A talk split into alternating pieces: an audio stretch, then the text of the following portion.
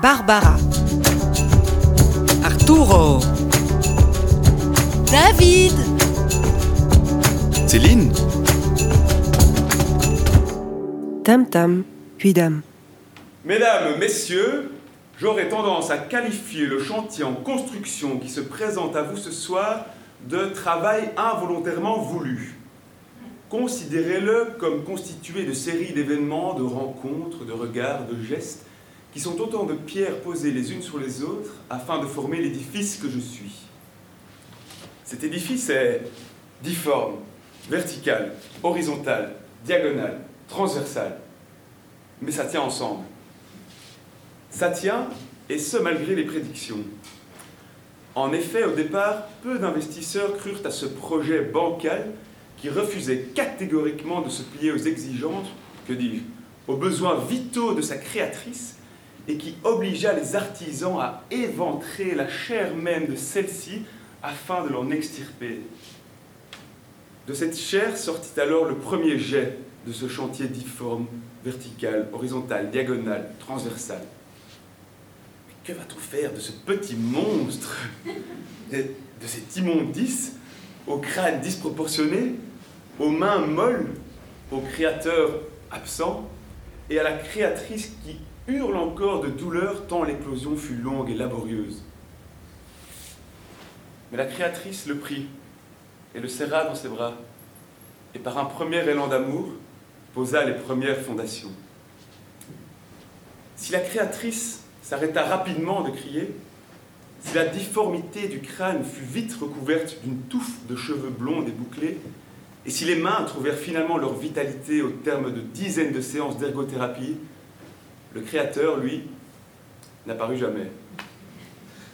Considérons-le donc, sans gêne aucune, comme un généreux donateur anonyme, un bienfaiteur altruiste très efficace qui permit à une jeune femme de cristalliser une envie, un désir de longue date en un projet très, très concret.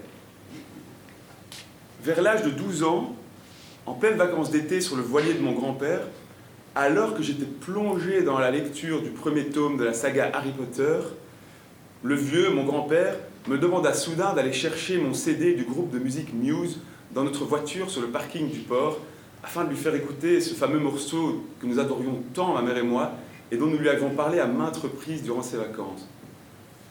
Une minute, euh, je finis ma page, lui avais-je répondu. Le vieux était alors entré dans une colère noire, une fureur totalement, si vous voulez mon avis, disproportionnée par rapport à ma maigre demande venue du fait qu'il m'était déjà à l'époque insupportable de terminer une séance de lecture en plein milieu d'une page. Les gens qui terminent une séance de lecture en plein milieu d'une page sont aussi dignes de confiance que, que les personnes qui, dès l'arrivée du métro, s'y engouffrent sans même vous laisser en sortir. Mais mon grand-père était donc sérieusement en colère contre moi. Ce sale gosse mal élevé qui aurait bien eu besoin de l'éducation d'un père. S'ensuivit alors une bagarre magistrale opposant ma créatrice et son propre créateur, maman, la lionne défendant son petit lionceau contre bon papa, le patriarche, ne supportant pas que tout n'aille pas directement dans son sens. Les deux hurlaient, ma grand-mère pleurait, et moi, je finissais ma page. Mais vu l'ampleur des flammes qui jaillirent de cet affrontement au sommet, je soupçonne aujourd'hui que les braises étaient déjà bien chaudes, prêtes à s'enflammer à l'occasion la plus minime, comme celle d'un gentil préadolescent qui désire juste terminer sa page d'Harry Potter à l'école des sorciers avant d'aller chercher un CD-ROM dans la voiture sur le parking du port. Nous sommes partis, ma mère et moi. Nous avons pris la route à deux et nous avons roulé, roulé, roulé, euh, loin de ce bateau, jusqu'à la maison de ma tante, la sœur de ma mère.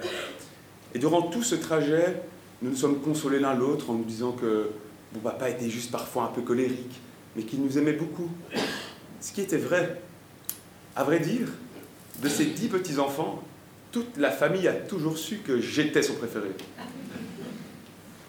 Et durant tout ce long trajet, tout en nous consolant l'un l'autre avec ma mère, nous avons écouté en boucle ce fameux CD de Muse nommé Showbiz, et en particulier ce morceau que mon papa voulait absolument entendre, Unintended, que l'on peut traduire par involontaire. Sans grande surprise, la question personnelle qui m'a le plus souvent été posée est celle portant sur mon envie de retrouver mon père. À la grande surprise cette fois de nombre de mes interlocuteurs, j'ai toujours répondu avec beaucoup de franchise et de conviction que dans la maigre probabilité où cela serait possible, ça ne m'intéressait pas. Je n'en vois tout simplement pas l'utilité. Et j'entrevois même un possible chamboulement de ma stabilité émotionnelle en cas de rencontre soudaine avec mon géniteur.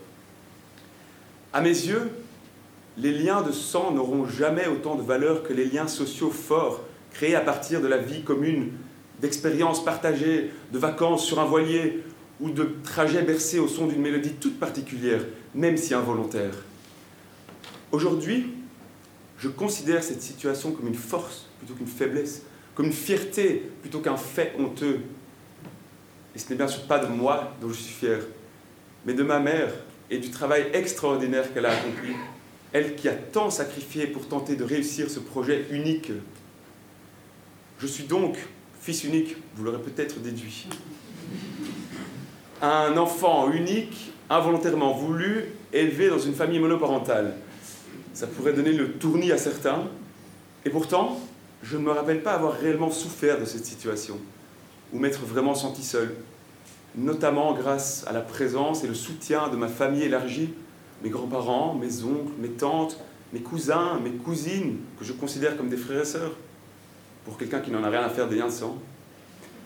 Pour ce projet, la créatrice se voit donc corps et âme, contre vents et marées, seul, mais tout de même accompagné de proches des investisseurs extrêmement clairvoyants qui crurent au projet et mirent du leur de pure bonté de cœur, sans aucune autre promesse de retour sur investissement qu'un grand dadais un peu maladroit.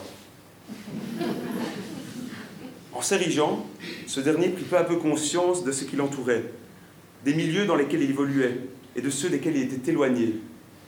Il prit naturellement conscience des privilèges qui l'aidaient à façonner sa vie allègrement bercé par le talent et les ressources de ses architectes et autres maîtres d'œuvre.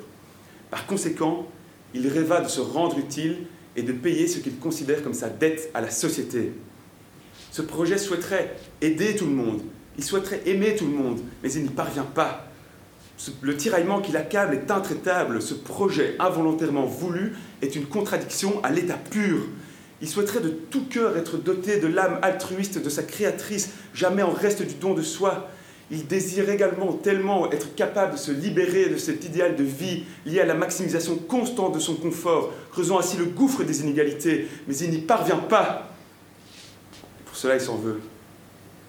Pour cela, je m'en veux. Beaucoup. Et surtout, j'ai mal au cœur. Pour ceux qui souffrent, ceux qui galèrent et que je ne peux pas ou ne veux pas faire sentir mieux. La première personne pour qui je souffre, et j'ai mal au cœur tous les jours, c'est bien sûr mon ami qui a mis fin à sa vie.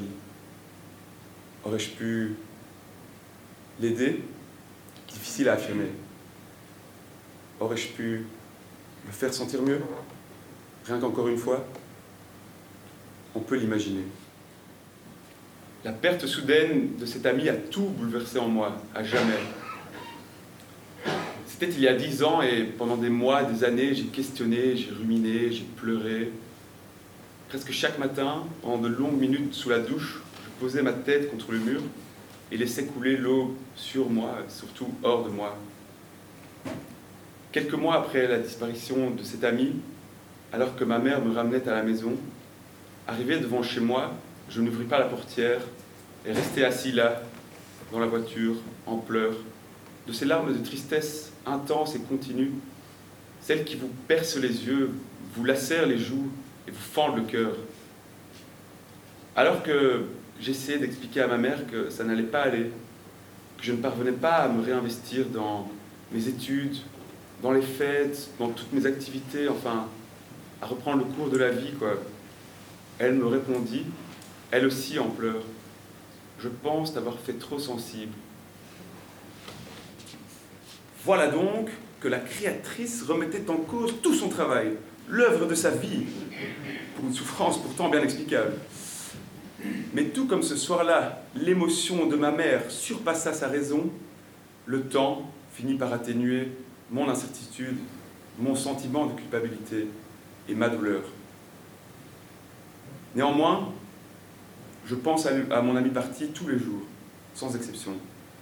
Seulement d'une autre manière, d'une façon plus normale, heureuse ou mélancolique, si vous préférez. Comme je ne parvenais pas à reprendre ce fameux cours de la vie et à tranquilliser le fleuve, je laissais tomber mon année universitaire en cours et partis durant deux mois au Togo, ma première véritable expérience en dehors de l'Europe. Là-bas, mon fameux confort en prit un coup, ainsi que pas mal de mes perceptions, et je reçus une véritable gifle à la fois émotionnelle et rationnelle, une sorte de retour à la réalité forcée qui me permit de me stabiliser un tant soit peu. Cliché, mais efficace. Mesdames, Messieurs, ce grand projet en construction ne s'est pas présenté à vous ce soir pour philosopher outre mesure sur la mort, le suicide, la naissance ou les familles monoparentales, ni pour m'étendre sur mes anecdotes de vie sur un voilier. Je préfère prendre ce moment pour regarder autour de moi, me rappeler de toujours regarder autour de moi et de faire attention à celles et ceux qui m'entourent, même s'il m'est impossible de calculer la portée précise de mes actes et de mes paroles, d'évaluer jusqu'où le battement d'aile du papillon secourra des montagnes. J'espère juste que vous me croirez quand je vous dis de tout cœur que je vous aime.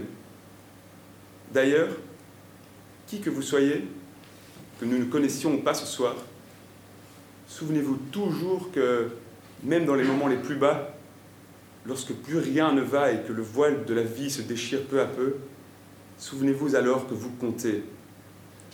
Enfin, ceci était la brève histoire d'un enfant unique élevé par une mère formidable, entouré de proches extraordinaires, d'un homme qui toute sa vie pensera à son ami parti trop tôt, telle la page d'un livre qui ne terminera jamais. Ceci est l'histoire d'un homme qui aspire à devenir cet esprit bienveillant qui, naviguant dans les eaux troubles que sont la vie des êtres, par un mot, un geste ou un effleurement, parvient à les faire sentir mieux. Rien qu'encore une fois.